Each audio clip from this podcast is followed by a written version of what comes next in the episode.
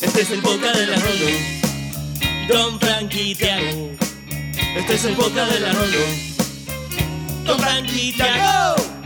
Estás escuchando la Rolo. Y otra semana vamos a recordar el Cenicum que amás.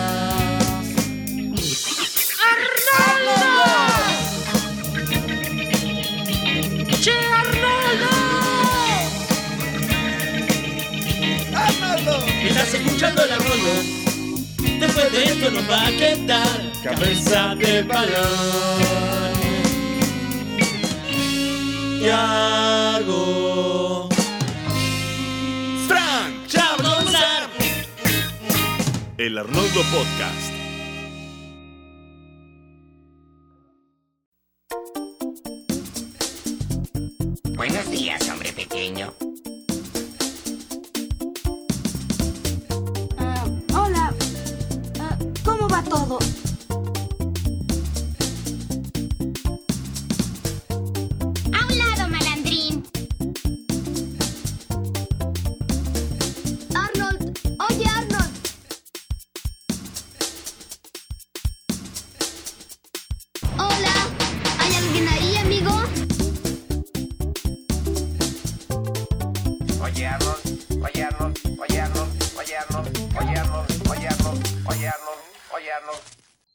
Buenos días, buenas tardes, buenas noches a la hora que nos estén escuchando.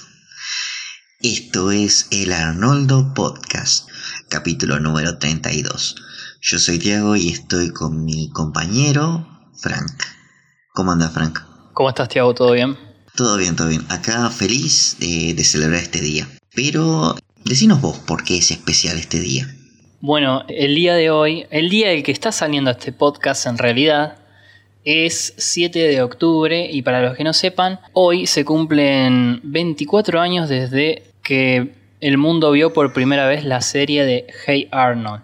Es decir que hace 24 años se estrenó Frutas en el Centro y La Bicicleta de Eugene, los primeros dos episodios que fueron emitidos por Nickelodeon allá en Estados Unidos eh, y para casi todo, casi todo el mundo. Acá llegó un poco más tarde, pero nosotros celebramos el nacimiento de la serie de Arnold. Sí, sí, acá llegó en el 98. Pero bueno, Arnold nació, vio la luz en el 96. Así es, así que estamos contentos y va a ser un episodio muy lindo. Eh, preparamos unas cositas muy lindas donde pedimos la participación de los oyentes y se coparon, la verdad, de una manera muy, muy, muy genial. Eh, agradecemos a todos su participación, pero bueno, primero a lo primero. Los saludamos, obviamente, a todos desde el dispositivo que nos estén escuchando. Y antes de comenzar con todo el festejo del cumpleaños de Arnold, eh, vamos a leer los comentarios, así cerramos el capítulo anterior, ¿te parece? Me encanta. Vamos con los comentarios. Eso fue estupendo, hijo. Es una pena que no pueda pasarlo al aire.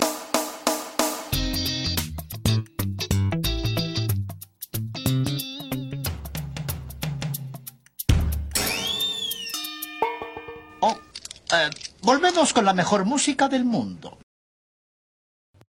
Recordemos que los comentarios que vamos a leer están destinados a los capítulos que analizamos en la entrega anterior, que serían mononucleosis y el gran César. Así es, Tiago. Em, ¿Querés empezar vos leyendo? Por favor. Eh, bueno, vamos a ver la gente que le gustó el capítulo de Gran César por sobre mononucleosis. Entre ellos tenemos a Pizza Semofori, que dice, debo ser un buen tipo porque también me dio pena el Gran César cuando lo vi de chico. sí, la verdad que sí. Eh, para ver la belleza eh, que esconde dentro un monstruo como el Gran César, debes tener un gran sentido de nobleza dentro, como nuestro querido cabeza de balón. Eh, bueno, Lucas Bacaro nos dice, uff, Magic Kids, qué recuerdos, la verdad. Tenía una programación de oro en su mejor momento. Y también nos dice que a él le dio, también le dio lástima al Gran César. Hay mucha gente noble en el público de Arnold. Y bueno, es Arnold, que se, que se lo hacer. Eh, Ignacio Dala nos dice, buenas, qué lindos recuerdos en Magic Kids. Esta semana me quedo con el Gran César, tiene dos factores que siempre garpan. Mitos urbanos, historias del abuelo y Arnold tomando, la, y Arnold tomando decisiones morales.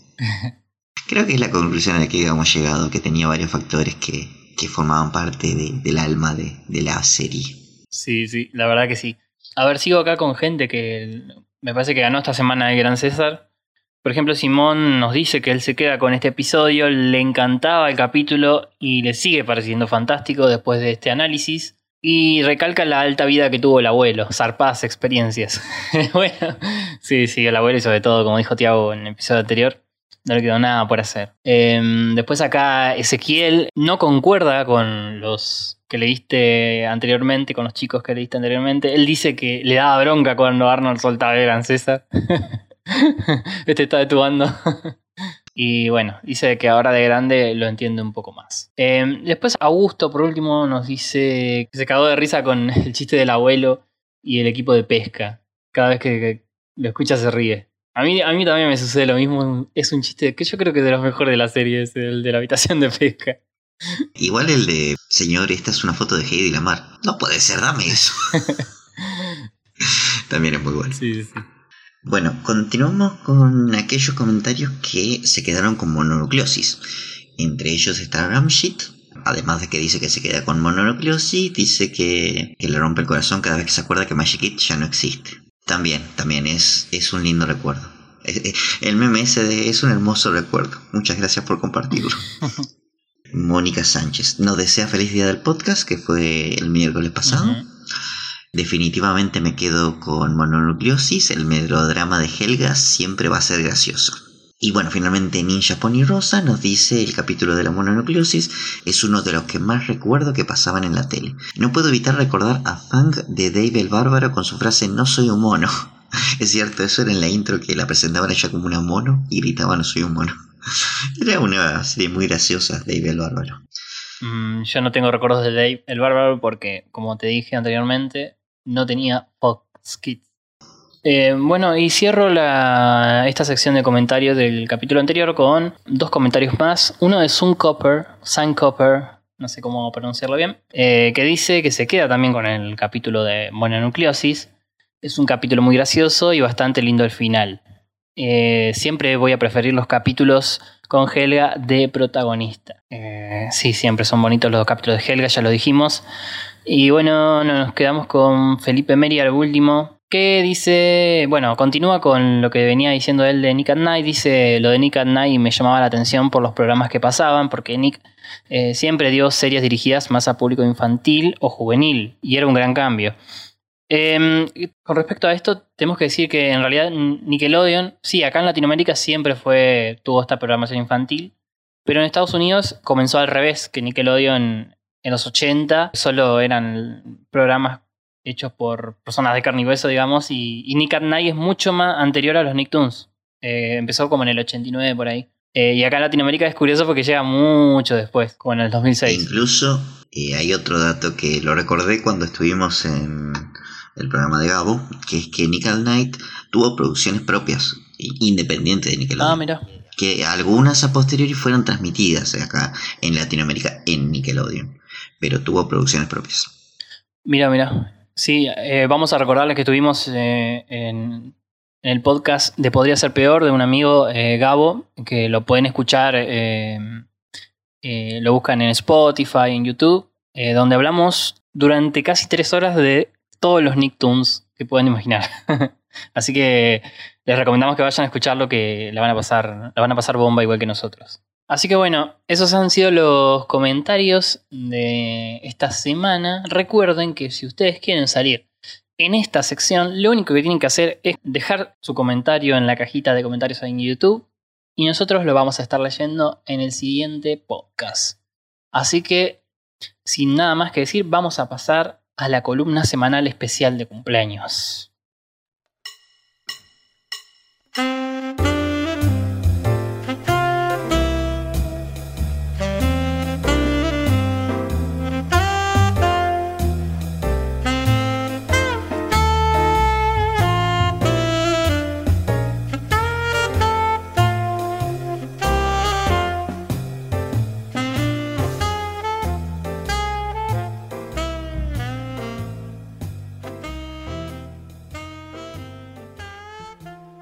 Esta semana eh, la columna especial será una no columna.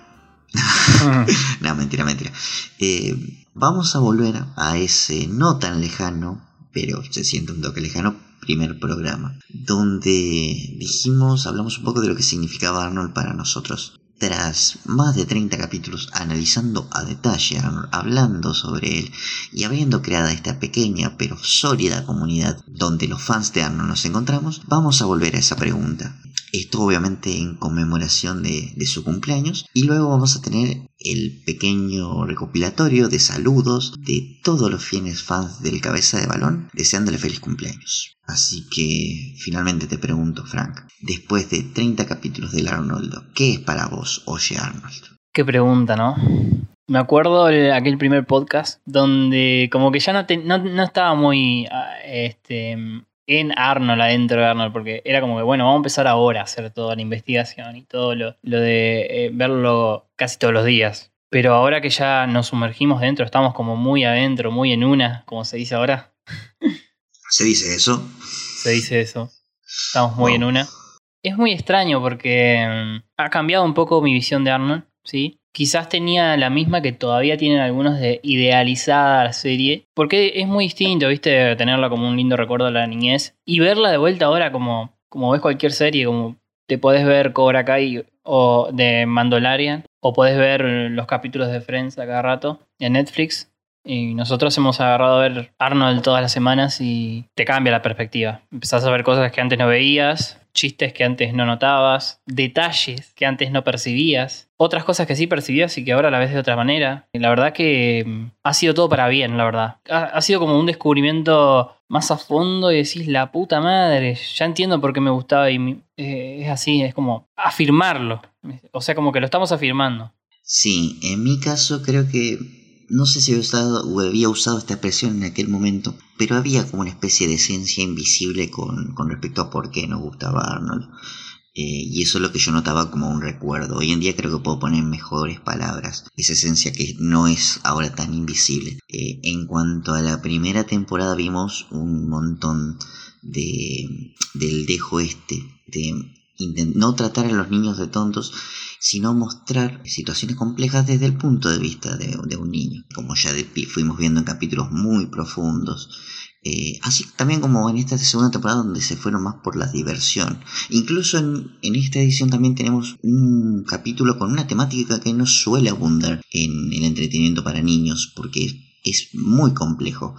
Eh, que es el manejo del dinero, ahora ya vamos a hablar de eso. Y tras todo este año de no solamente descubrirlo a un nivel conceptual, sino también de ir hablando de su producción, de quienes formaron parte, del contexto histórico, la época en la que se estrenó y lo que significaba para, para Arnold con su estilo particular, nos dio, eh, o al menos también yo hablo por mí, me dio una revalorización importantísima de la serie. Y ocupó también un, un lugar en mi vida mucho más importante. Sí, sí, sí, como te digo, es un, una nueva visión del show, ahora adulta, pero complementando todo lo que, lo que ya creíamos sobre ella. Uno, por ejemplo, había un, algo que vos me decías que en Arnold, antes de hacer el podcast, vos me decías, no hay tantas referencias a la cultura popular. Y resulta que después fuimos analizando capítulo por capítulo y hay bastante. No son quizás tan notorias, pero hay bastantes. Eso fue un gran descubrimiento. Eh, como también así los chistes. Decía, Arnold no es una serie tan de chiste, de es más realista, qué sé yo. Y la verdad que estamos viendo que no es tan así tampoco. No, no, no, hay, hay momentos que son netamente para ser graciosos. es totalmente hilarante. Quizás sí, en la primera temporada vimos momentos un poco más con el- los pies sobre la tierra, pero nunca pierde esa esencia caricaturesca. Es más, escuché a Craig decir que él nunca quería que se pierda, que Arnold es una caricatura, no es un live action ni nada, ni nada realista, digamos. Es una, nunca hay que, tiene que dejar de ser una caricatura. Por ahí quizás, bueno, se excedieron con algunas cosas de Looney Tunes, pero es verdad, Arnold es, una caricatura, después de todo. Yo creo que hay momentos donde notoriamente son mucho mejor de lo que lo recordábamos y momentos donde por ahí a lo mejor no son tan geniales como lo recordamos, pero siguen siendo bellos momentos. Eh, no nos queda más que seguir agradeciendo a tanto a Craig como a toda la gente que tuvo atrás la existencia de Oye Arnold. Le vamos a dedicar, seguir dedicando este humilde espacio y le deseamos feliz cumpleaños a Arnold. Sí, feliz cumpleaños a Arnold. Vuelvo a recordar que 24 mm, años son desde el estreno de Frutas en el Centro y la bicicleta de Eugene. Sabemos que Arnold es más viejo. El personaje de Arnold es mucho más antiguo, como ya hemos hablado. Data de los 80, hecho en plastilina, después en cómic, en un piloto en el 94. Pero acá festejamos el nacimiento de, la serie, de la que nosotros conocimos por suerte, porque eh, si no fuera por la serie nunca llegaba Arnold acá. Si no se hubiese convertido en serie, quizás lo hubiésemos conocido como un personaje de culto, que tendríamos que buscarlo en internet eh, para ver, mirar esa caricatura que nunca fue, que la hizo el cuñado de Matt Groening, pero que nunca la sacó. Pero por suerte, este, Nickelodeon le dio, la oportunidad a Craig y nos ha dejado una maravilla que hasta el día de hoy estamos redescubriendo y disfrutando todos juntos. Eh, así que doy pie para que escuchemos los bellos audios que nos han mandado, nos han dejado durante todo el fin de semana, saludando al cabeza de balón por su cumpleaños y contándonos por qué es tan importante para ustedes.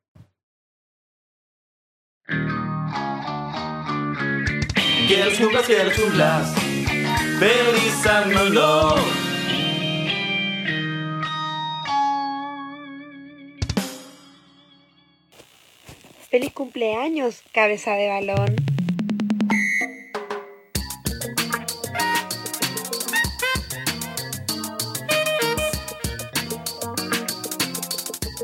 Feliz cumpleaños cabeza de balón. Arnold es una serie que me marcó mucho, es muy importante para mí y es una serie que te enseña un montón de valores, enseñanzas, es muy realista y por eso te hace sentir identificado con muchos personajes. Eh, amo la forma de ser de Arnold, eh, lo admiro totalmente, a también, me encanta, te hace caer de risa, te hace llorar, eh, tiene momentos épicos, una serie que todos los que miramos la serie siempre vamos a recordarla con cariño. Feliz cumpleaños, cabeza de balón. Hay miles de razones por las que esta serie es tan especial para mí y creo que la principal es el hecho de que tocara tantos temas reales y serios en tan pocos minutos de episodio. Dejó bastantes enseñanzas y además hay capítulos que son inolvidables, o sea, son historias que te acordás siempre. Un abrazo de San Luis y aguante el Arnoldo. Hola Tiago, hola Frank, soy Ezequiel de Lanús, eh, tengo 24 años y como todos nosotros tuve la suerte de haber crecido eh, mirando el dibujito más lindo de todos.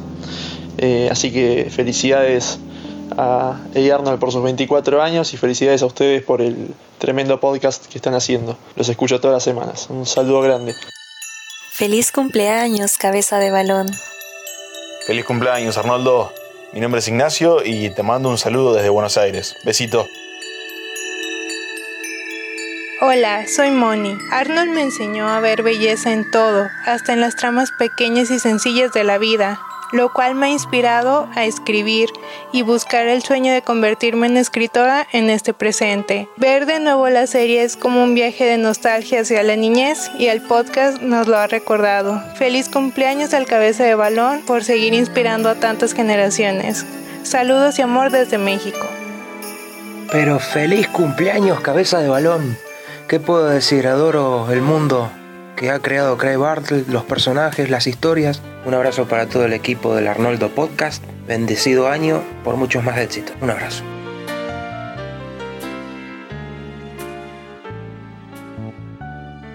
Feliz cumpleaños, cabeza de balón.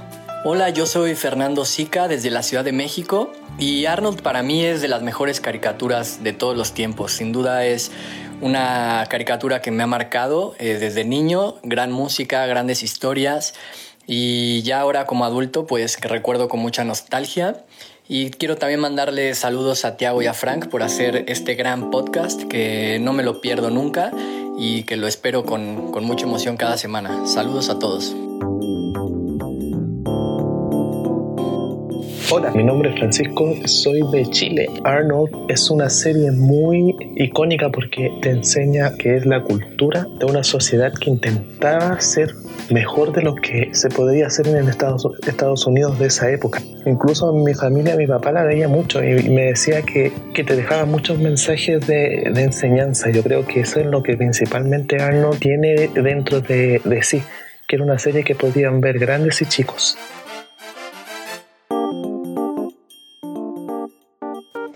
Feliz cumpleaños a Arnold el cabeza de balón.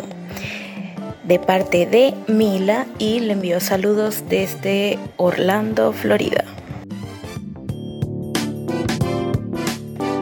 Hola, mi nombre es Laura y soy de Chile. Lo que más amo de la serie es cómo Arnold se convirtió en mi ejemplo a seguir cuando era niña, porque me mostró que a pesar de todas las cosas malas del mundo, siempre tienes la posibilidad de ayudar al resto haciendo lo correcto y viéndole el lado positivo a la vida. Saludos.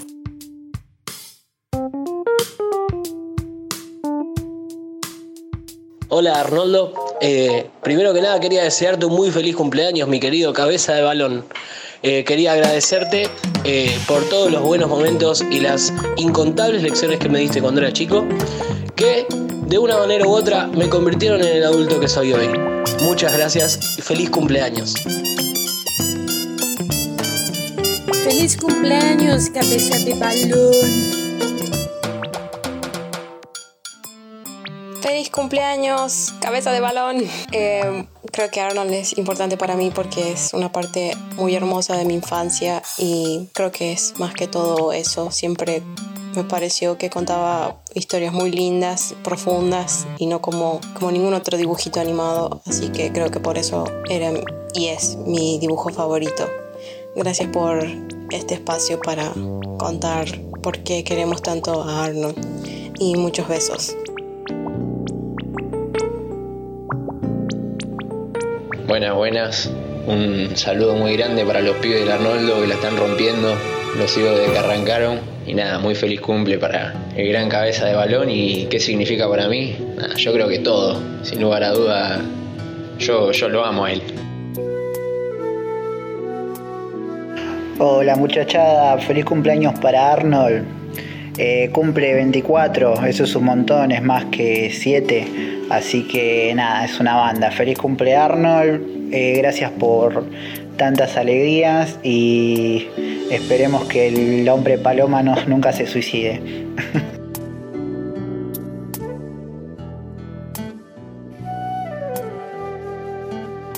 Bueno, cabeza de balón, que decirte, muy feliz cumpleaños, sos un chico genial y tienes una pieza de la concha de la lora, muy bueno. Un saludo grande a los chicos del el Arnoldo que hace un trabajo genial. Eh, para mí Arnold es todo lo que, quisimos siempre de chicos, una pieza genial, unos abuelos recopados y unos amigos repiolas. Eh, Arnold es todo lo que está bien en la vida, nada más que eso. Un abrazo grande y, y salud. Que los cumplas feliz, que los cumplas feliz, que los cumplas Arnoldo, que los cumplas feliz.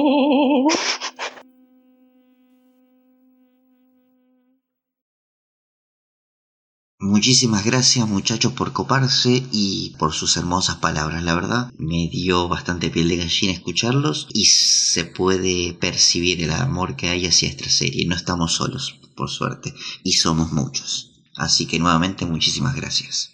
No estamos, no estamos solos en el universo. Eh, la verdad que sí, eh, editar el audio fue una experiencia muy bonita y se nota así que hay, hay amor aquí con, con Hey Arnold. Así que ojalá ustedes también se emocionen con, el audio. Ahora, si te parece, terminamos de festejar el cumple. Seguimos festejando en sí, pero ahora analizando los episodios de esta semana.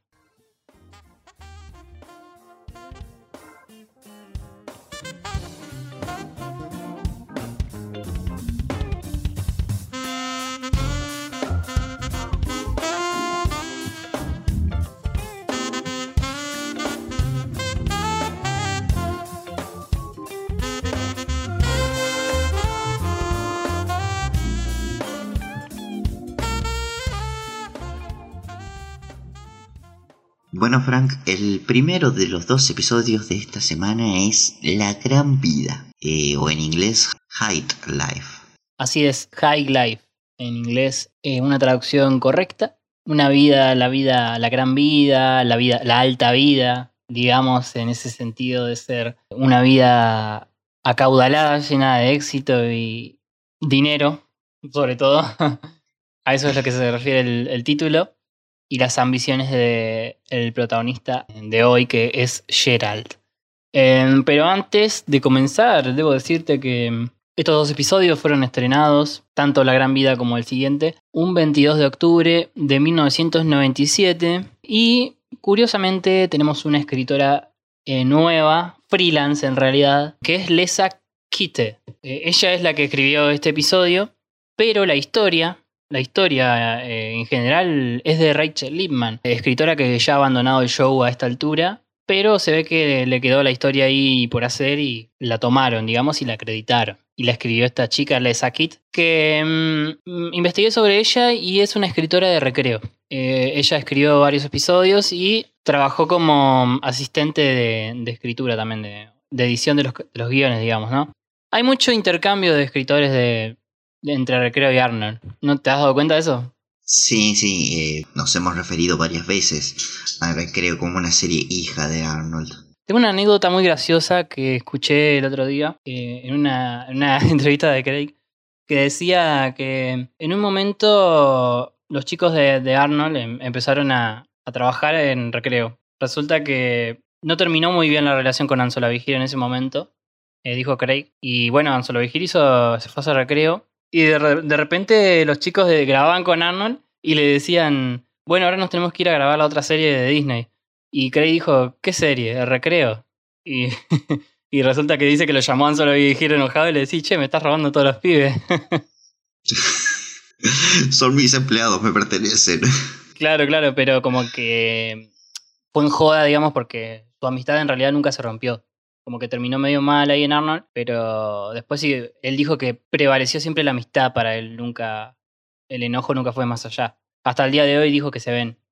Aunque Ansola Vigir se fue a vivir a Nueva Zelanda, curiosamente. La gran vida. La gran vida, la gran vida como, bueno, la, la que pretende Gerald en este episodio que vamos a comenzar. Eh, ¿Cómo empieza entonces acá la historia? En... Ah, en patines, en patineta. ¿Te acuerdas que habíamos dicho que que no patinaba mucho Arnold, bueno, acá, acá lo tenemos de vuelta. Sí, bien. ahí, ahí nos taparon la boca con, cuando dijimos, creo que nunca lo volveremos a ver. Sí, totalmente.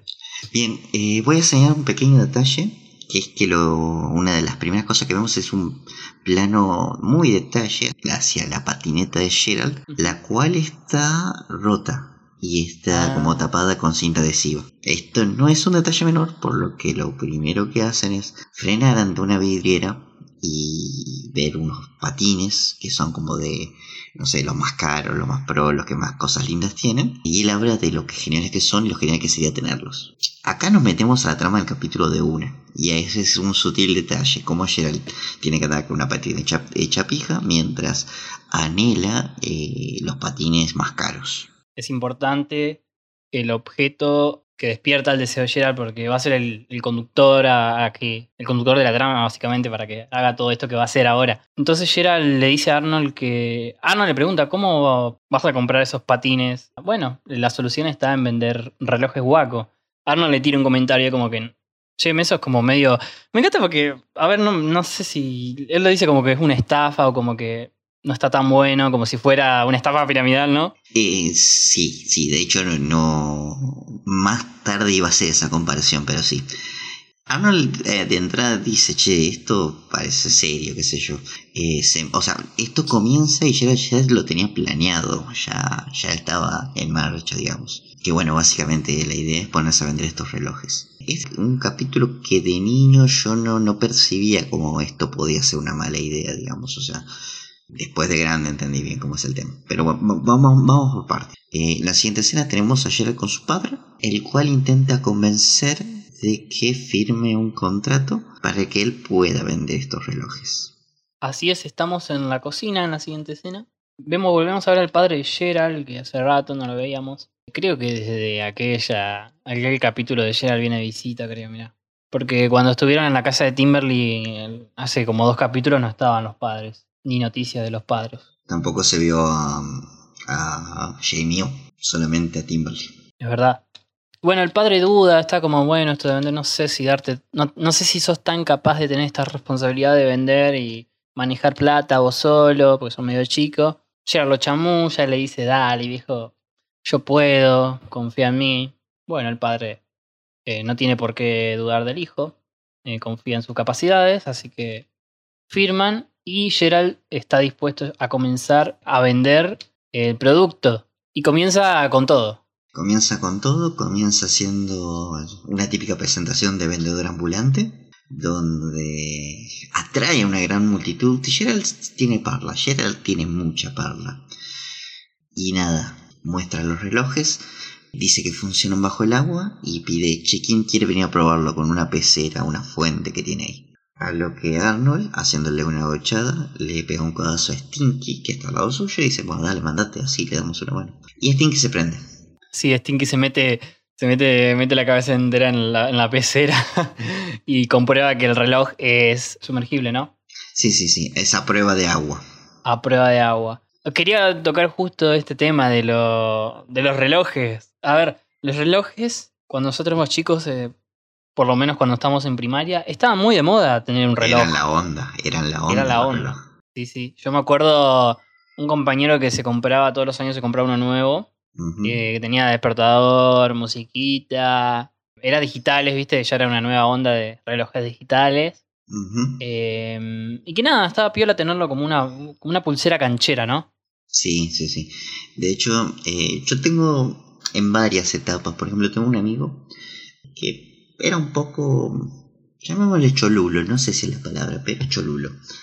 Eh, en un momento se compró un smartwatch y como la era, era como la gran novedad se decía, mira, puedo leer los WhatsApp de acá. El, cosa que, el, el problema que era algo tan pequeño, es como esas cosas que vos decís tan innecesarias, como, como Homero cuando va a la tienda a comprar cosas innecesarias, bueno, es eso. Es decir, ¿para qué carajo? ¿Cómo vas a leer un mensaje en el reloj? No se puede, no se ve. y no va porque se puede. Exacto, exacto. Sí, sí, entiendo el punto. Yo tuve uno de los. Volviendo a los relojes infantiles, eh, yo tuve uno, me acuerdo, me regalaron para mi cumpleaños. Debe haber sido en el 2002, 2003, seguramente. Eh, me acuerdo de la revista Genios, eh, si vos juntabas, no me acuerdo cuántos cupones, más dos pesos, te llevabas un reloj también. Pero bueno, yo tuve el mío, creo que lo habré usado, no sé, un par de meses, después pasó de moda y lo dejé de lado, porque también necesitaban batería y una paja ir a comprar una. Sí, yo he tenido varios relojes también de chico. Es más, recuerdo haber llevado a, que le cambien la pila a uno en un momento. Es verdad, es verdad. Sí, era un, todo un tema con, con la pila. Pero bueno, volviendo al capítulo, mm, eh, la siguiente prueba a la que somete Gerald al reloj es a ser aplastado por Ernie, que aparece ahí. Se ve que lo llamaron, lo llevaron. Le dieron un par de, de billetes para que se, se ponga ahí de, de prueba con el martillo. O capaz que estaba ahí nomás, no sé. Igual Ernie donde pueda romper algo va. Sí, sí, sí. Eh, Ese maldito pigmeo demoledor. Bueno, demuestra que es también anti. No se rompe, es indestructible el Es reloj. indestructible. Sí, sí, es, es resistente. Y la gente se copa y le compra todo. Todos le compran. Es como que, bueno, esas dos- con esas dos cosas, ya está, necesitamos un reloj guaco. Sí, sí, sí. Y en la siguiente escena lo que pasa es que conocemos al, entre comillas, antagonista de este capítulo, que parece ser el dueño de estos relojes guaco. En el cual Gerard llama por teléfono, él lo atiende con manos libres, se ve como desde las sombras él. No, no sé si está arreglando o trucheando los, los relojes, porque simplemente es como que abre uno con el tornillador, pega un par de tornillazos, lo cierra y lo tira a una caja llena. Eh, y bueno, nada, tras la conversación Gerard está contento porque le va bien con el negocio, porque vendió bien, porque necesita más relojes para vender. Y se escucha, luego de que cortan, como este dueño despotrica diciendo, pobre niño, no saben la que se metió. Y sus padres van a tener que pagar el precio. La típica del villano cuando dice su, su plan en voz alta cuando Sí, está sí. solo. Ese gran recurso. Más que nada para ilustrar a la, a la audiencia. Sí, sí, sí, obvio, obvio. Que es para eso. Em, em, me encanta porque en la llamada le dijo a Gerald que ha sido uno de, es uno de sus mejores vendedores y como que entró en un círculo dorado. El círculo algo de confianza. Bueno, Claro. si nos remontamos a nuestra amada serie Los Simuladores, El prendedor rubí. Vos sos un pelotudo con un prendedor rubí. Eso es lo que sos. En este sistema justamente rubí, esmeralda, qué sé yo, son estas palabras bonitas que usan eh, sistemas como Enway, sistemas como Newskin, sistemas como este, el telar de la abundancia, ¿entendés? Es como, vos siempre usan colores para sus escalafones. Sí, sí, sí. Va por ese lado. Bueno, y acá Gerald no está vendiendo Herbalife, está vendiendo Waco. Y le llegan un montón de, de cargamentos al otro día. Eh, un camión lleno ahí. Como que le va a llegar un cargamento todas las semanas. Y Gerald va a tener que vender. Él no se da cuenta ahora de esto, pero tiene que vender todos esos huacos en una semana porque le va a llegar un cargamento el otro lunes. Igual me encanta porque es como no pasa demasiado. Ya en la siguiente escena tenemos la cúspide del capítulo y el detonante del problema. Es todo bastante rápido en este capítulo. Lo tenemos a Gerald ya hecho un señor de negocios. Está comprando una computadora por teléfono. Está quejándose porque dice no quiero hablar con el presidente de esta empresa, qué sé yo. No con un vicepresidente ejecutivo.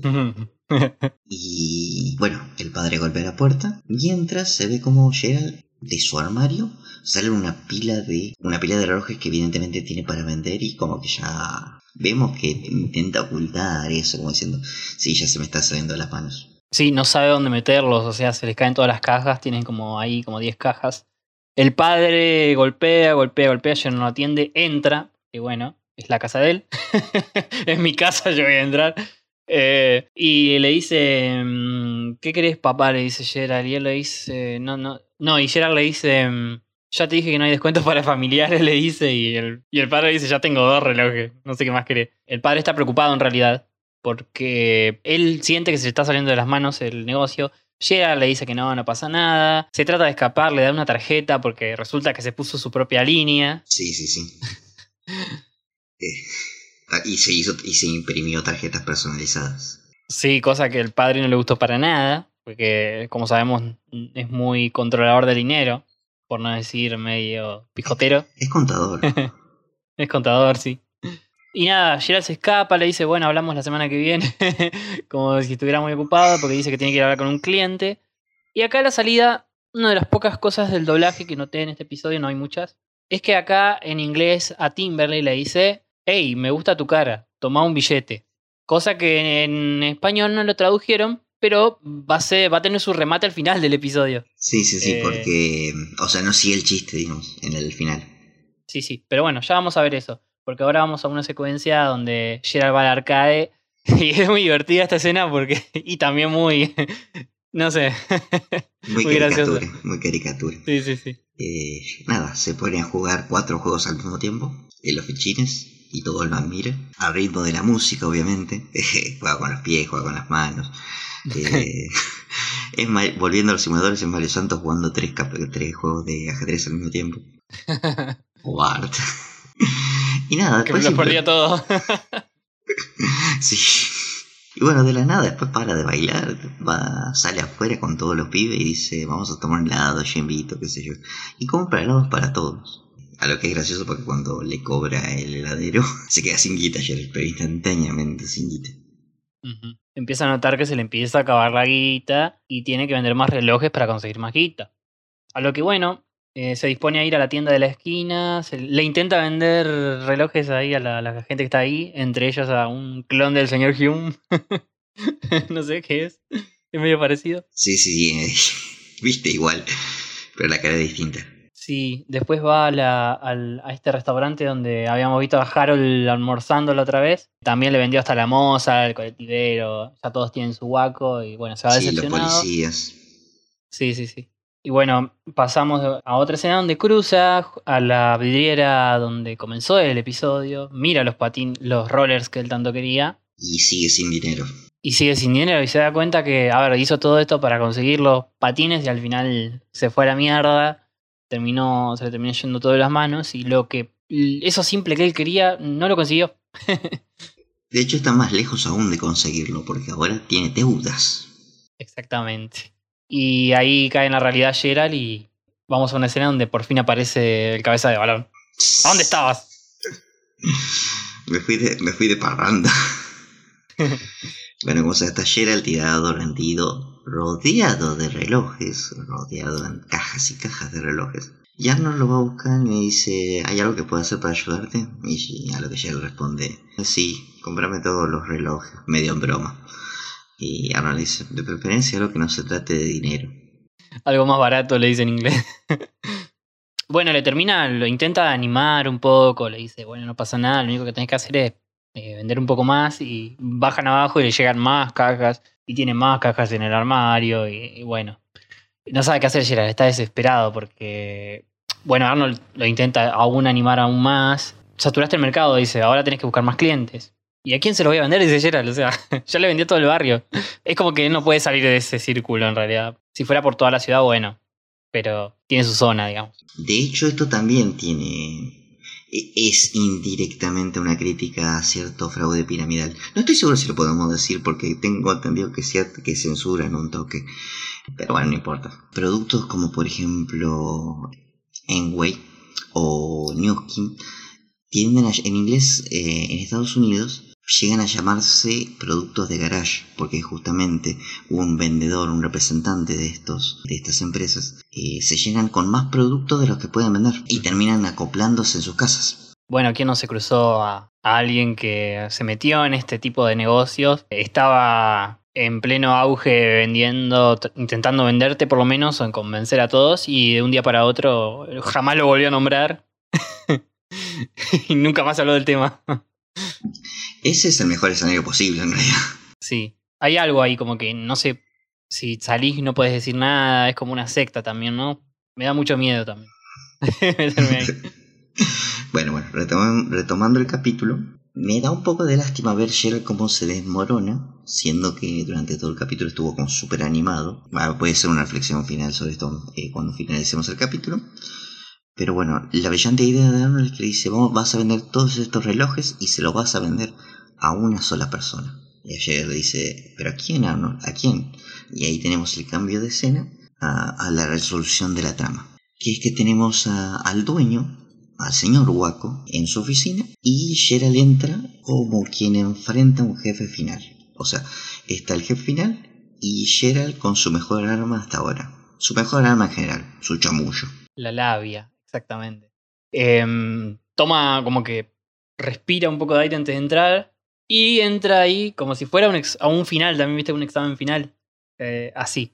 Encara, a- lo saluda, el, el- señor Waco se ataja porque dice que, cuáles son las quejas que tenés, porque escucha también que es Gerald y dice, uy, este pendejo que debe querer. Y no, y em- empieza Gerald a, a- tratar de convencerlo, eh, diciendo que tuvo que doble- doblegar, triplicar el precio porque se los quitaban de las manos y, y le van bastante bien. Y trata de convencer al dueño también de que él debería hacer lo mismo, ¿no? Si le tira la idea, debería usted aumentar sus precios porque se venden fácil. Y el dueño piensa, hace años que no aumento mis precios, podría ser. Y ya la remata diciéndole, sí, y debería cambiar un le tener un lema nuevo, como un lo- solamente un loco no tiene un guaco, un reloj guaco. Y ahí ya, Sí, ya lo sí. compró, ya. Lo compró. El, el señor Waco está encantadísimo y dice, uy, pero no tengo más relojes, hasta el mes que viene no me llegan más. A lo que ella le dice, uy, qué lástima. Tendría que haber hecho como yo y guardar una reserva, yo tengo algunas cajas. y acá está una gran técnica del vendedor que es no ofrecer, sino dar la idea al otro de que quiera comprarte. Porque Claro. es el mismo, el mismo señor Waco que le dice, hey, vos podrías venderme una. Y ahí vos estás vendiendo, o sea, estás haciendo que el otro te compre, se lo estás vendiendo sin que él sepa. Y bueno, Gerard en un momento se hace el difícil, al principio dice, "Mm, ¿por qué le tendría que vender mis, mis relojes a usted si a usted se lo compré? Y nada, él dice, ah, nene, no, o sea, sí, hacémelo de favor, te voy a dar pagar el doble de lo que me pagaste vos a mí. Y ahí cierran el trato. La hizo re bien Gerald. La hizo re bien Gerald, el, eh, el dueño de Waco cayó. A mí me pareció, a ver, esto, esta, me parece muy. No sé, no me convence mucho este, este, este chamullo, como que caiga tan fácil el, señor Waco, ¿viste? Pero también va, va en- a tono con esto de que los adultos son más tontos que los niños en, en, Hey Arnold. Eh, los abuelos son alocados, los, los habitantes de la casa de Wepe son también un poco más infantiles que Arnold muchas veces. Eh, así que bueno, tiene su lógica también. Entonces, bueno, eh, Gerald consiguió todo el dinero, le está contando a Arnold, vuelven a casa. Se ve que Arnold capaz lo acompañó, no sé. Está Timberly jugando con su osito. Qué raro que no estás jugando con. Estaría bueno que estuviera jugando con Wally, pero bueno. Eh, estás jugando con su osito. Y Arnold le dice: ¿Qué vas a hacer con toda esa guita? Y justo aparece el padre. Lo saluda como anda Gerald. Tenemos que cerrar unas cosas. y le termina sacando toda la plata. Sí, en realidad le, le termina, le cobra las cosas que compró Gerald. O sea, llegó la factura de tu teléfono, tu computadora, tu localizador, todo lo que compraste. Y a Gerald le queda un dólar. que justamente el padre le dice, me alegro que sepas apreciar un dólar. Y nada, quedó todo de vuelta como al principio. Y acá es donde se remata el chiste que habíamos dicho hoy temprano de Timberly. Que yo siempre me preguntaba de chico, ¿por qué Timberly le... ¿Qué quiere? No entendía bien, porque Timberly le dice, hey Gerald, ¿te gusta mi cara? Y, y le saca el billete. Y yo decía, ¿por qué no tiene sentido esto? Pero resulta que sí tenía, porque, eh, bueno, en inglés ya le había dicho, me gusta tu cara, le doy el billete. Y ahora Timberly, astuta y sagaz como su hermano, le dice, ¿te gusta mi cara? Sí, bueno. Y le quita el billete de las manos. Me da mucha ternura. Sí, a lo que Arnold, bueno, cierra el episodio con una línea que dice, ¿cómo, ¿con qué vas a comprar esos patines ahora? Es muy buen, muy buen cierre. Eh, mi reflexión final. Esto diferencia a Arnold de todas las otras series. Una trama sobre el valor del dinero.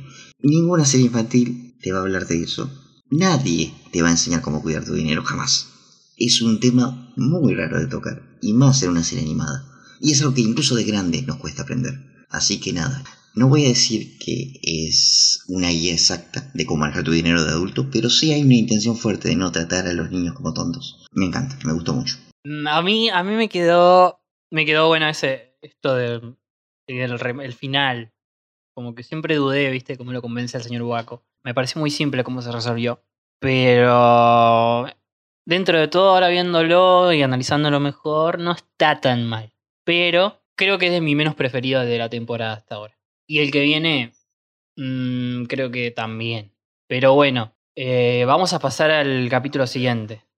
El segundo de los capítulos que nos tocan esta semana es Mejores Amigas y en inglés Best Friends. Best Friends, las mejores amigas. En este caso, personajes secundarios, más que secundarios, más, más, más secundarios que Gerald. Bueno, en realidad Gerald es el protagonista, eh, pero no así Ronda y Nadine. Que mm, primero voy a decir que el episodio lo escribió Jonathan Greenberg. A ver, Jonathan Greenberg es raro porque no, no me suelen gustar mucho sus episodios. Mira, yo te nombro los que ha escrito. Calor, por ejemplo, a vos no te gustaba el calor. Pero vos sí. Sí, el único, pero está ahí. El del campamento, que era medio aburrido. El en la banca también, que quedó entre los últimos, ¿te acordás? Estaba nominado al peor capítulo en la banca. Sí, sí, sí. Pásale el balón a Tucker. El del balón. eh, El segundo del entrenador también, el de los bolos. El que zafó, el que nos gustó fue el de la carroza. El carro alegórico, que se estuvo bueno. Y compañeros, bueno, que lo escribió con Bixten. Que bueno, es como escribirlo con, con Maradona, con Messi. Con Messi. Así que más o menos eh, Jonathan Greenberg. Y este me parece que va más para el lado de- del campamento. De la media para abajo. sí, sí, sí. Bueno, pero tiene sus méritos porque, bueno, está tratando de eh, darle protagonismo o por lo menos una historia, un trasfondo, un desarrollo a estos dos personajes que hasta, hasta ahora nunca la habíamos visto como amigas, como mejores amigas ni nada. Recién ahora descubrimos que lo son. Pero bueno, vamos, a, vamos con el principio. Eh, estamos en clase, comienza el episodio, ¿no? Sí, estamos en clase. Aparentemente hay una suerte de exposición de trabajos en grupos, en grupos de tres. Y estamos viendo la exposición de también un trío de amigos, como es Harold, Sid y Stinky. Sí, sí. Es la primera vez que lo vemos este trío, me parece. ¿eh? Eh, como tal, sí.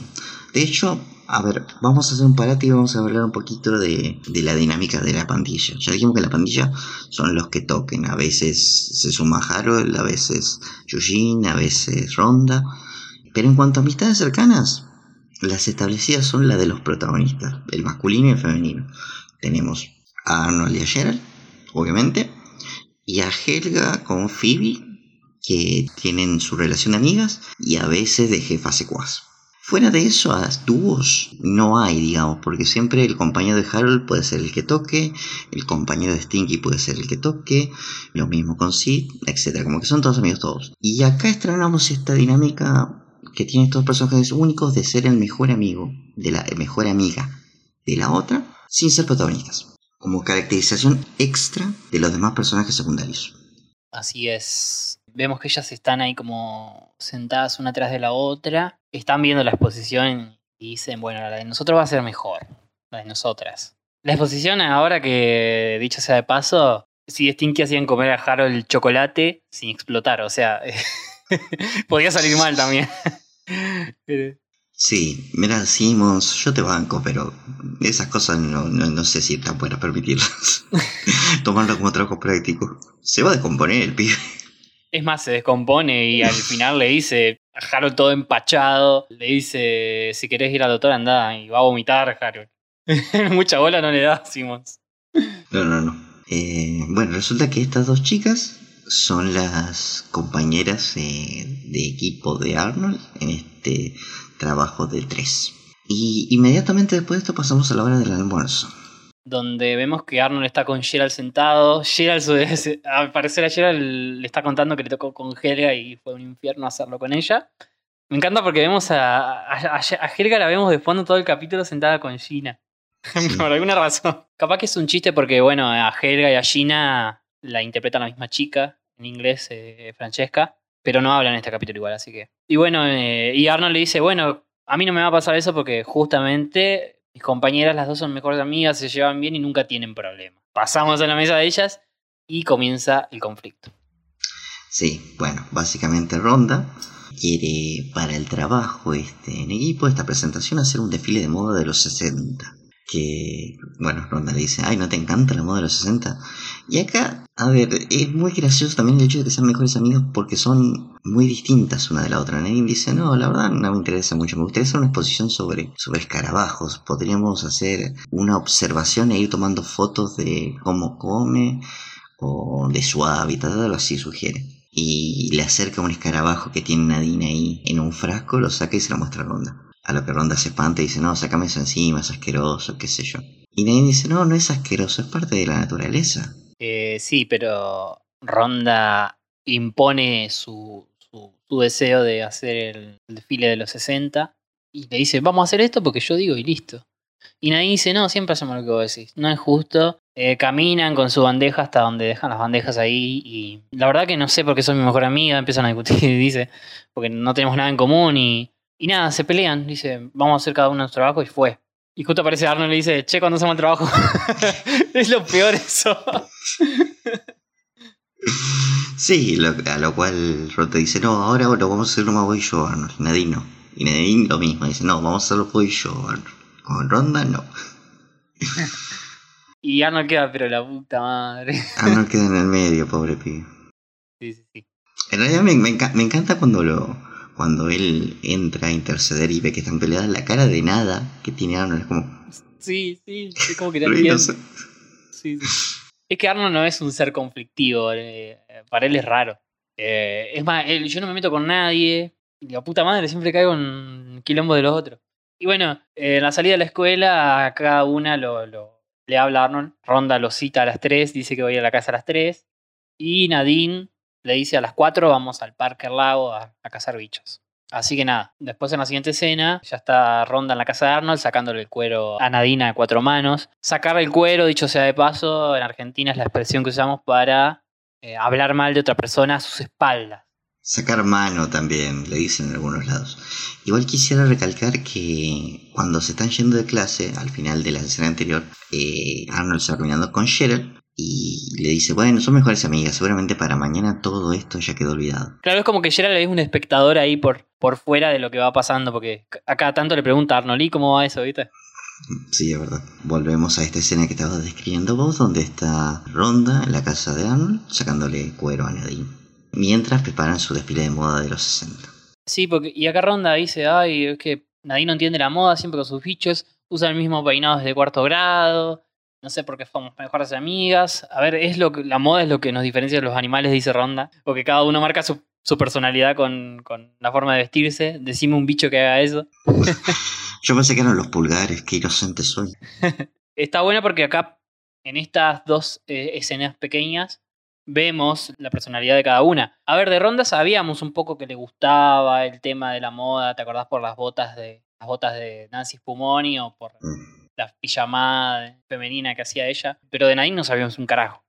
No, de hecho, la personalidad esta de fascinación por la naturaleza y sobre todo los insectos la está estrenando en este capítulo. Así es. Eh, había un personaje precedente a Nadine. ¿Te acordás de Billy, el de los primeros episodios? Que era. tenía su gusano güero. que desapareció, eh, se cambió de escuela. O Arnold lo asustó. ¿Se acuerdan cuando era karateca? cuando era karateca. Creemos que lo asustó y, nunca más volvió a la escuela por eso. Y bueno, Nadine lo reemplaza en ese rol. Que la verdad que mejor. Convengamos que Nadine tampoco tiene demasiada participación, además de este capítulo. No, no, no.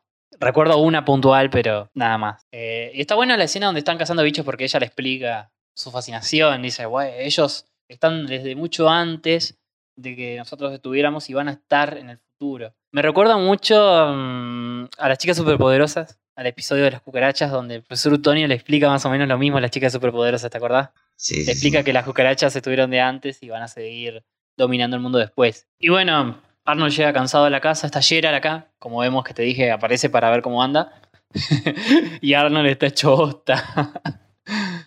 La verdad que todo, a ver, prefiero laburar con nota porque por lo menos no tengo que salir de mi casa. Nadie te lleva a cazar bichos en la plaza y terminas todo sucio. Cuando te gusta una hippie, tenés que, Mm, tenés que someterte a esta cosa. sí.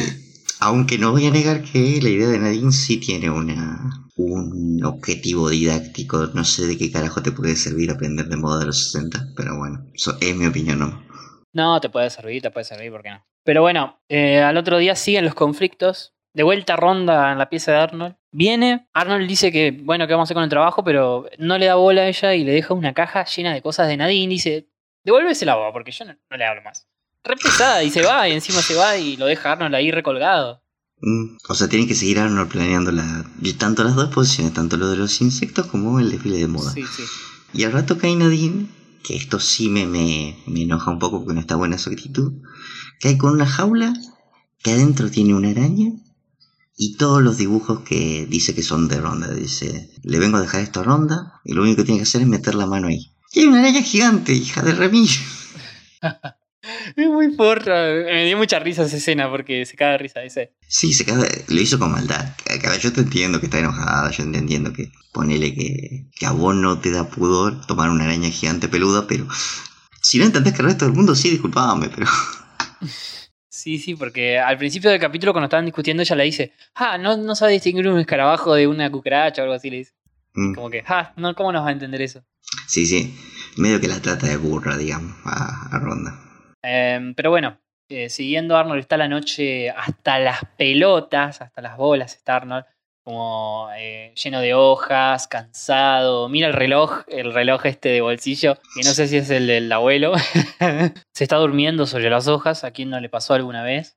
Y lo llama a su teléfono Ronda. Está bueno porque tiene un celular acá Arnold. eh, lo llama Ronda eh, sacándole el cuero a Nadine. O sea, contándole una anécdota. Y Arnold le corta, sí, ya me la contaste, ya está. Hace memoria. Y le corta enseguida. Después está Arnold en la cama, con los libros todo de vuelta. Sigue pobre Arnold planeando. No sé qué mierda está planeando. Pero lo llama Nadine ahora. Diciendo que no puede dormir porque recuerda una fiesta de pijamas, creo que un cumpleaños, no sé, donde...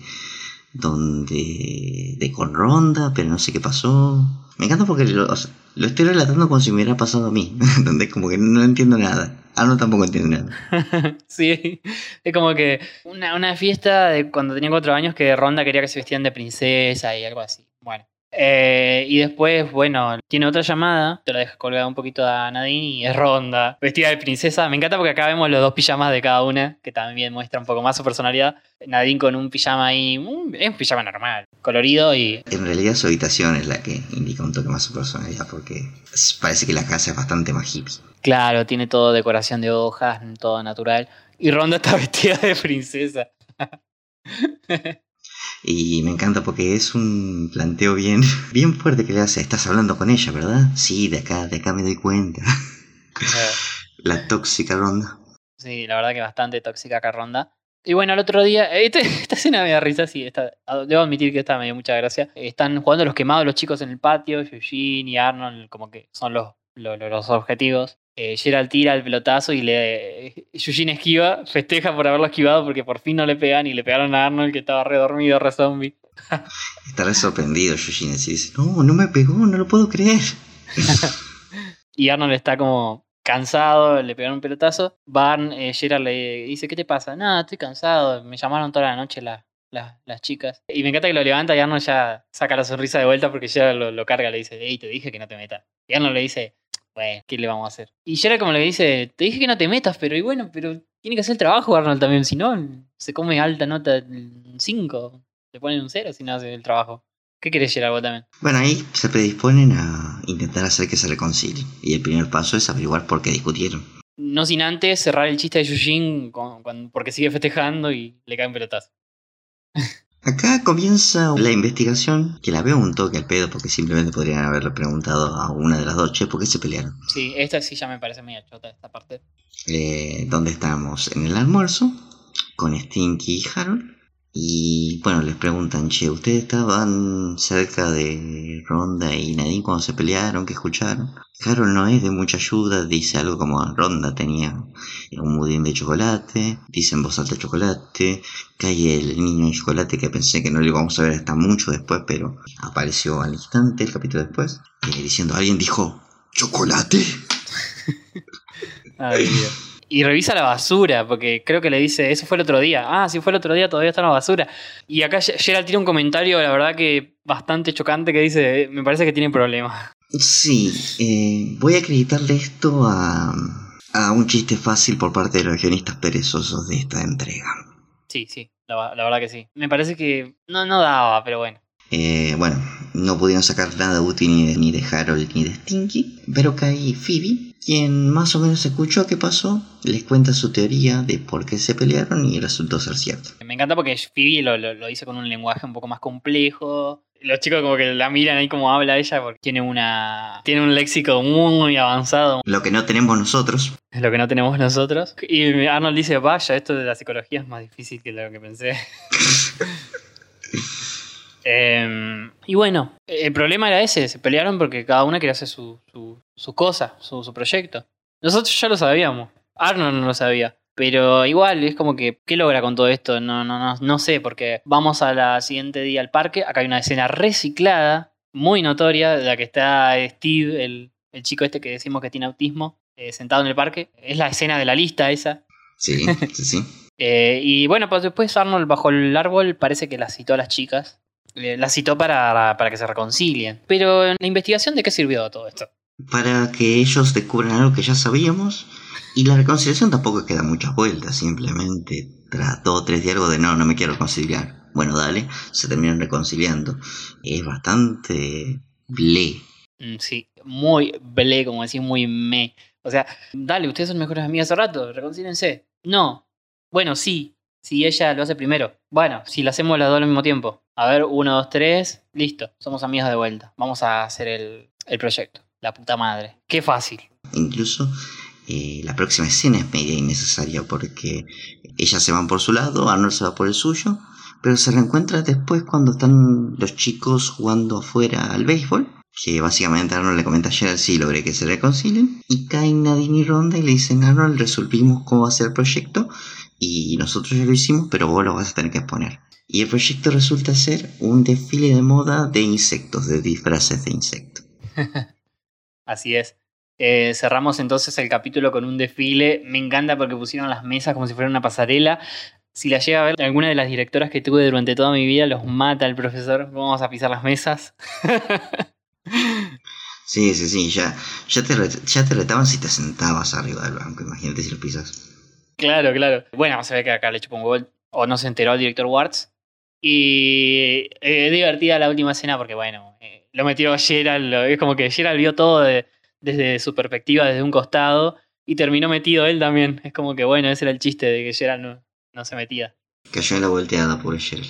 Sí, sí, sí. Y nada, termina con Arnold diciendo, bueno, Gerald, sonreí. Y terminan desfilando con gusto, parece, divirtiéndose. Em, la verdad que a mí me pareció una resolución bastante como. No se me ocurre un carajo, vamos a terminarlo así porque tenemos que entregar el capítulo. No queremos, no queremos ser como, como Chris Falusi. Exacto, sí, sí, sí. De los capítulos, el capítulo, para mí el capítulo más flojo de esta, de esta segunda temporada por, hasta lo que hemos visto. Eh, yo lo hubiese resuelto de otra forma, porque, mm, a ver, podrías hacer que, viste, cuando ellos se encuentran ahí, eh, que hubiese encontrado la reconciliación a través del proyecto, que hubiese estado más bueno. Como que Arnold hubiese sido el de la idea del proyecto, ¿no? Y que se lo hubiese propuesto. Claro, como que durante el proyecto, para hacer la parte, o sea, el proyecto con Ronda, en algún momento necesitan ayuda de Nadine, y en el proyecto que estaban haciendo con Nadine, en algún momento necesitan ayuda de Ronda. Claro, algo así, viste, pero parece que no entraba mucho en la línea del tiempo porque quedaba poquito. Capaz alguna escena, la del chico chocolate innecesaria, por ejemplo. La investigación es medio innecesaria. La investigación también, sí. Yo, en lo personal, le doy el mérito de eh, ahondar en personajes secundarios que hasta ahora no se habían ahondado, que no habían tenido capítulo propio, pero sí comparto con que es bastante flojo. Bueno, eh, vamos a pasar a la trivia de estos capítulos.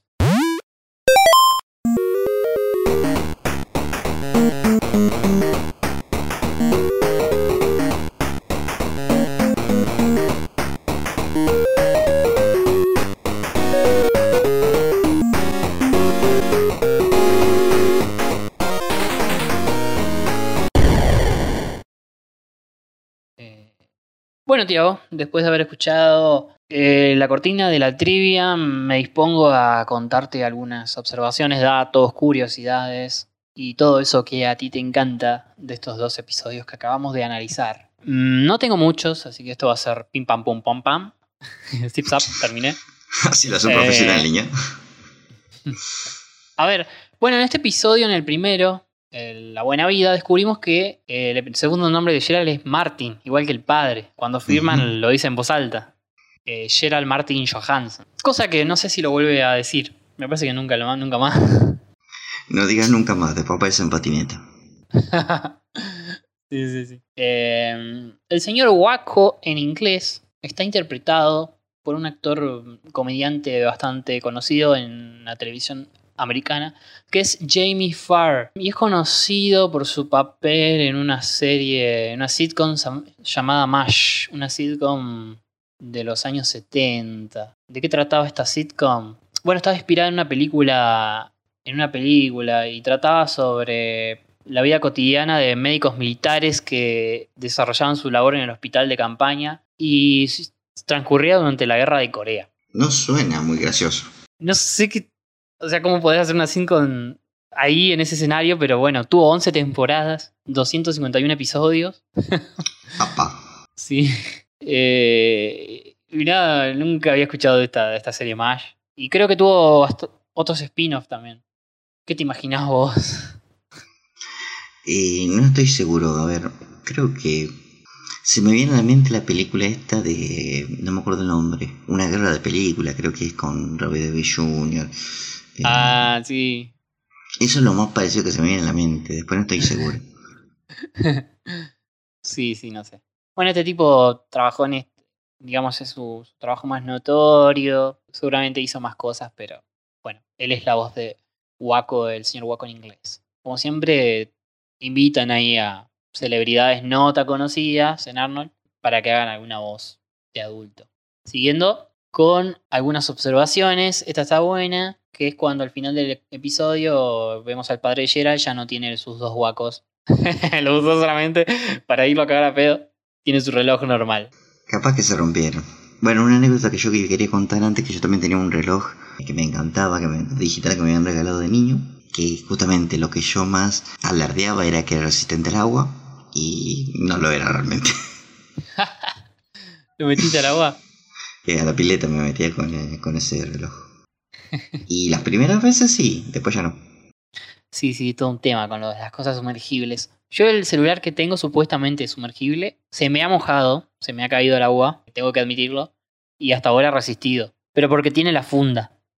No sé si la funda es tan resistente como dice. Yo creo que el único celular posta resistente al agua es el Nokia 1100. Después otro no estoy seguro que es lo Tendríamos que dedicarle un podcast a lo que avisé. Mándenos fotos de su Nokia 1100. Sí, algo. Eh, anécdotas de, un podcast sobre anécdotas con el podcast 1100. ¿Cómo era que le, decía, cómo era que le decían al Nokia 1100? La batata, algo así, no me acuerdo. El ladrillo. Ladrillo. El ladrillo podcast, algo así. Idea millonaria. Sí, Sí, sí. El que lo quiera hacer, que lo haga, ya que estamos. Eh, nosotros lo vamos a escuchar. Eh, bueno, ¿qué más tenemos acá? Bueno, el- el- una observación sobre el, el almuerzo de Phoebe. Una naranja y leche de, de cabra. Em, su padre es un naturista, creo, o algo así, ¿no? Me parece que estaba mejor el, el almuerzo que tenía la gran Patty con la carne de caucho. Mal. Eh, una naranja no te llena. Ah, el jugo de naranja es rico. Eh, ¿Qué más tenemos? Bueno, la escena reciclada de Steve en el parque, ya la nombramos. Llama la atención que Arnold cuando le muestra a la araña Nadine se asusta. ¿Podría ser este un indicio de una aracnofobia? ¿Quién sabe? Mm, ¿Quién sabe? Igual a nadie le gusta tener una araña gigante cerca. Mm, sí, yo otra vez que. Yo sabes que durante estos últimos tiempos, estos últimos años, veo arañas, pero las dejo, no, no las mato. Digo, no me pasa nada, boludo. Yo maté una araña durante la transmisión de este podcast. Espero no nos censure. No, yo les tengo, les tengo aprecio porque matan a los mosquitos y a todos esos insectos chupa sangre. Eh, bueno, cierro esta trivia, esta diminuta trivia con un dato que, bueno, me pareció eh, digno de recalcar, que es la primera vez que vemos a Phoebe siendo totalmente independiente de Helga, porque acá tiene su papel, habla y no está Helga en ningún lado. Está, no aparece, aparece sin Helga. Sí. Y bueno, se ve que Hela estaba con... Esa semana su mejor amiga fue Gina.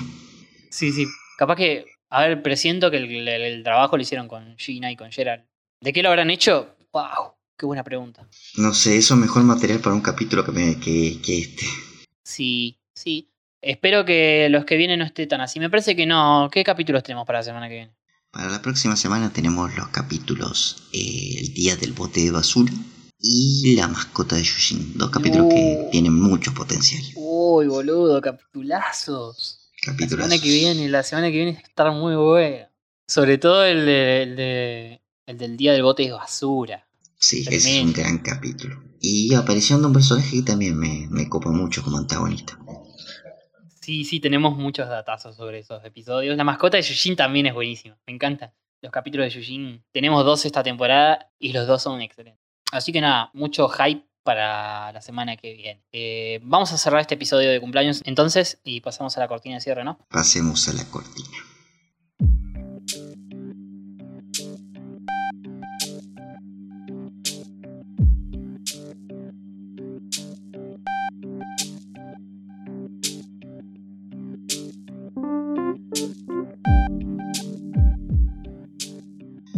Amigos, bueno amigas, eso ha sido todo. Muchas gracias por coparse a este especial de cumpleaños y espero que nos volvamos a encontrar la semana que viene. Sin más que decir, yo soy Tiago y los veo la próxima. Gracias, Tiago, por acompañarme. Otra semana más, otra hermosa semana. Ha sido un gran episodio festejando el cumpleaños de nuestra querida serie, de nuestro querido Arnold. Gracias de nuevamente a todos los escuchas que están del otro lado, los que participaron con sus audios, a los que tenían la intención pero no pudieron también. Les mandamos un saludo a todos ellos. Les recordamos que pueden escucharnos en YouTube, en Spotify, en Anchor, nuestras redes sociales arroba el.arnoldo en Instagram, el Arnoldo en Facebook, Arnoldo Podcast en Twitter. Em, y sin más nada que decir, eh, me despido hasta la próxima semana. No olviden lavar sus vallas antes de comerlas y volar siempre hacia el sol. Hasta la semana que viene.